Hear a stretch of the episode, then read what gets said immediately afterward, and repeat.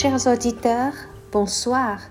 Bienvenue à l'émission Essais et non-fiction avec Xiao Yu. Les bons livres sont l'héritage historique, culturel et spirituel de l'humanité. Les bons livres nous transmettent la sagesse et la quintessence de la vie.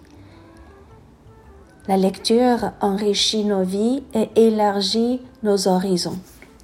Aujourd'hui, nous allons parler d'un livre, L'essence du style. La version anglaise. L'auteur Johan de Jean enseigne le français à l'Université de Pennsylvania. Elle a été professeure de français à l'Université de Yale et de Princeton aux États-Unis en 2014. Elle est spécialiste dans la lecture et la culture française des XVIIe et XVIIIe siècles. En partant, l'auteur questionne dans son récit Qu'est-ce qui fait que les fashionistas sont prêts à payer une petite fortune pour un accessoire de créateur particulier, un sac à main de luxe, Louis Vuitton par exemple Pourquoi les gens du monde entier partagent-ils la conviction qu'une occasion spéciale ne devient vraiment spéciale que lorsqu'un bouchon de champagne surgit, et encore plus spécial lorsque ce bouchon provient d'une bouteille de Dôme Pérignon. Pourquoi les diamants sont-ils la pierre précieuse de symbole de statut, signifiant instantanément la richesse, le pouvoir et même l'engagement amoureux, beaucoup de monde croit à tort que l'élégance et le style de vie français d'aujourd'hui ne sont apparus que dans les temps modernes. L'une des principales autorités de la culture française du XVIIe siècle fournit la réponse à ces questions. Les Français sous Louis XIV ont établi les normes de sophistication, de style et de charme qui dominent nos vies à ce jour. Madame de Jean vise à prouver que presque tout ce que nous considérons comme mode peut être retracé à un moment de l'histoire. Les années 1600 et au goût du roi Soleil, lorsque son règne, qui a duré 72 ans, l'un des plus longs de l'histoire d'Europe et le plus long de l'histoire de France. Comment ça? Sa nation n'avait aucun lien particulier avec l'élégance, mais à sa fin, les Français étaient devenus modèles esthétiques partout dans le monde, comme les arbitres en matière de goût et de style. L'auteur nous démontre comment un jeune roi élégant et charismatique avec un grand sens du style et un sens encore plus grand de l'histoire a décidé de faire de lui-même et de son pays une légende. Vous pouvez vous familiariser avec ce livre simplement en lisant le titre complet L'essence du style, comment les Français ont inventé la haute couture, la gastronomie, les cafés chics, le style, la sophistication et le charme. Pourquoi ce monarque français s'intéresse-t-il à la mode? Parce que, à son époque, l'économie française était en pleine croissance et la floraison culturelle s'épanouissait. Il avait donc des loisirs et le temps. Rappelons-nous, il était roi pendant 72 ans. Pour créer cette légende, et il était en effet lui-même un fashionista. Quelques exemples intéressants. Il n'avait pas beaucoup de cheveux, alors il a dû porter une perruque pour les cacher. Ça fait en sorte que de hauts fonctionnaires et même des gens ordinaires emboîtent le pas. Il était tout petit, peut-être moins d'un mètre soixante. Il préférait donc porter des chaussures à talons hauts. Vous pouvez toujours trouver ses photos avec des chaussures euh, à talons hauts. Une fois, il avait découvert que les chaussures fabriquées par un vieux cordonnier étaient super belles et confortables. Et il a donc fait de ce petit magasin de chaussures ordinaire un magasin royal. De nos jours, aujourd'hui, les femmes aiment porter des robes ou jupes courtes en montrant de belles jambes, et cela a également commencé à son époque. Roi Soleil trouvait lui-même ses jambes belles. Il faisait donc modifier ses vêtements par des tailleurs pour montrer les courbes de ses jambes, ce qui a déclenché une grosse tendance à la cour de France. Il adorait la mode et aimait afficher de beaux costumes et il organisait souvent des banquets et des bals au palais. Personne n'osait les échapper parce que le roi avait une bonne mémoire et ne serait pas content si quelqu'un n'y assistait pas. Mais c'était un fardeau financier lourd car il fallait dépenser beaucoup d'argent en s'achetant les tenues pour faire plaisir au roi. Louis XIV adorait aussi le diamant. Il en achetait tout ce qu'il pouvait trouver. Jusque-là, il y avait très peu de diamants sur les couronnes partout en Europe, et Louis XIV a créé l'industrie et le commerce du diamant. Ses costumes incrustés de diamants étaient si lourds apparemment qu'il a dû l'enlever pour aller dîner. Maintenant, nous parlons des magasins et leur décoration de fenêtres.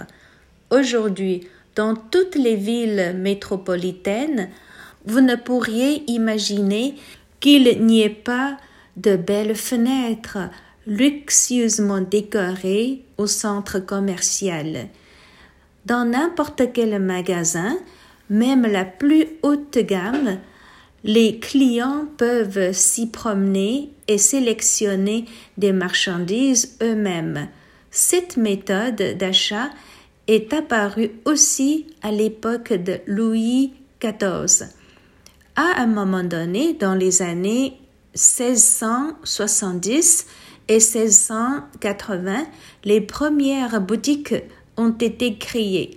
La façon dont nous les pensons aujourd'hui comme les gens rentrent à l'intérieur des magasins dans une belle ambiance. Les marchandises étaient magnifiquement exposées à l'entour des clients. Auparavant, l'intérieur de la boutique était comme un entrepôt. Les marchandises étaient gardées dedans et vous à l'extérieur. Les clients ne pouvaient que s'adresser la parole aux vendeurs de l'autre côté du comptoir pour qu'il aille chercher ce que les clients voulaient. Dans beaucoup d'autres pays, en Chine par exemple, ce type de magasin n'était disponible que dans les années 90. Sur ce, on prend une petite pause de musique. Ne quittez pas, on revient tout de suite.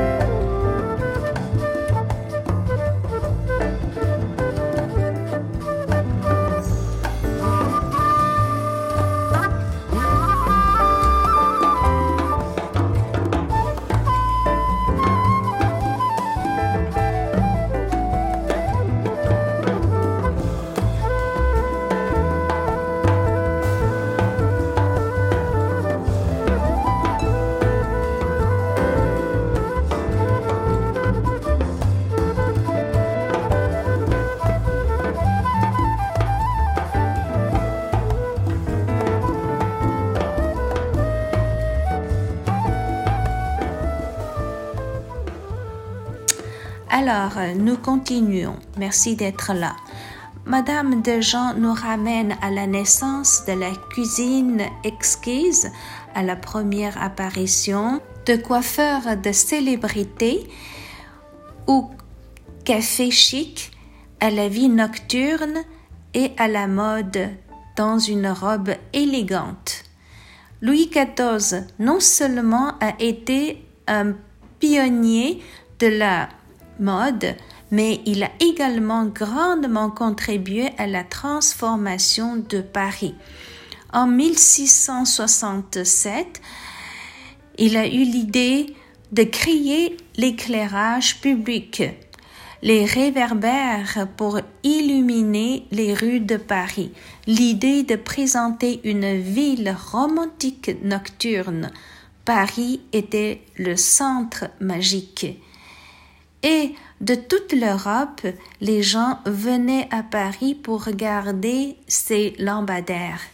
Alors, les gens sortent pour manger la nuit, font des promenades en calèche la nuit, marchent dans la rue la nuit. C'était incroyable comment la lumière peut changer le style de vie et c'est un règne pendant lequel l'éclat devient la qualité majeure. Mais ce n'était pas parfait pour Louis XIV. Il manquait une chose à la belle scène, le cygne. Ainsi, un grand nombre de cygnes ont été importés de l'étranger et résidaient au fleuve, ce qui attirait plein de monde à s'y arrêter. Et nous ne pouvons parler de la mode sans médias. Le rôle des médias, notamment à l'époque, le journal a montré son importance. À la fin des années 1670, le rédacteur en chef d'un des journaux les plus lus de toute l'Europe commença à couvrir la scène de la mode. Son idée était totalement révolutionnaire pour les journaux à cette époque. Il utilisait des gravures pour illustrer ce qu'il fallait porter cette saison et tout ce qu'il faut faire pour avoir le look de la saison. Chaque saison, les choses changent. Vous ne pouvez donc porter la couleur que vous portiez l'été dernier. Il existe une nouvelle façon de porter des jupes. Le style de chaussures change avec des rubans, pas de rubans, avec des boutons, pas de boutons, et où les talons sont différents. Vous devez acheter de plus en plus, encore et encore même si vous n'en avez pas vraiment besoin. Alors, ça vous dit quelque chose à nos jours? Tous nos magasins, mannequins, la télé, les médias sociaux nous lavent les cerveaux, indiquant comment suivre la mode. Parfois, la surcorrection fait les choses inversées.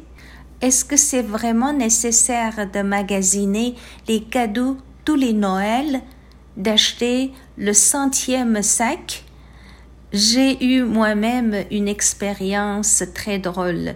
Je me promenais un soir aux Champs-Élysées en 1999. Une voyageure chinoise m'a abordé pour me demander de lui prêter mon passeport afin d'acheter un sac Louis Vuitton.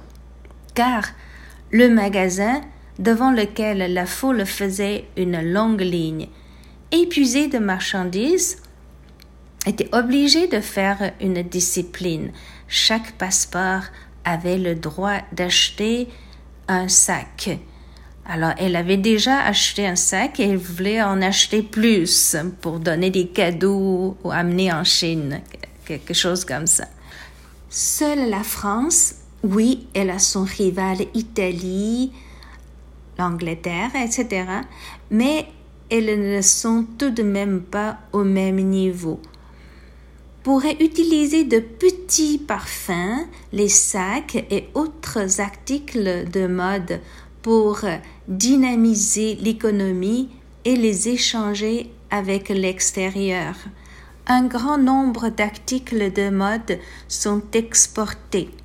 Les voyageurs achètent des produits de luxe, sacs, parfums, produits cosmétiques, montres, etc., pour apporter dans leur pays et apprendre en même temps ses connotations historiques et culturelles. Ainsi, la France diffuse dans le monde entier non seulement la mode, mais surtout son style de vie et sa culture d'élégance. Paris est toujours la ville qui vit encore à peu près de la même manière, de sorte que vous pouvez toujours y aller pour toutes ces expériences. Comme le fait remarquer l'auteur Joanne de Jean, sans le programme du roi Soleil pour redéfinir la France comme la terre du luxe et du mode, il n'y avait peut-être jamais eu de Stork Club, de Bergdorf Goodman, de chez Panis ou de Christophe de Buffly Hills. En effet, j'en sais rien de tout ça. Alors, je vous rappelle le nom de l'auteur, Johan de Jean, et son bouquin, L'essence du style, qui ravira les fans d'histoire et tous ceux qui s'interrogent sur la définition insaisissable du bon goût. Merci beaucoup pour votre attention, bonne soirée et à la prochaine.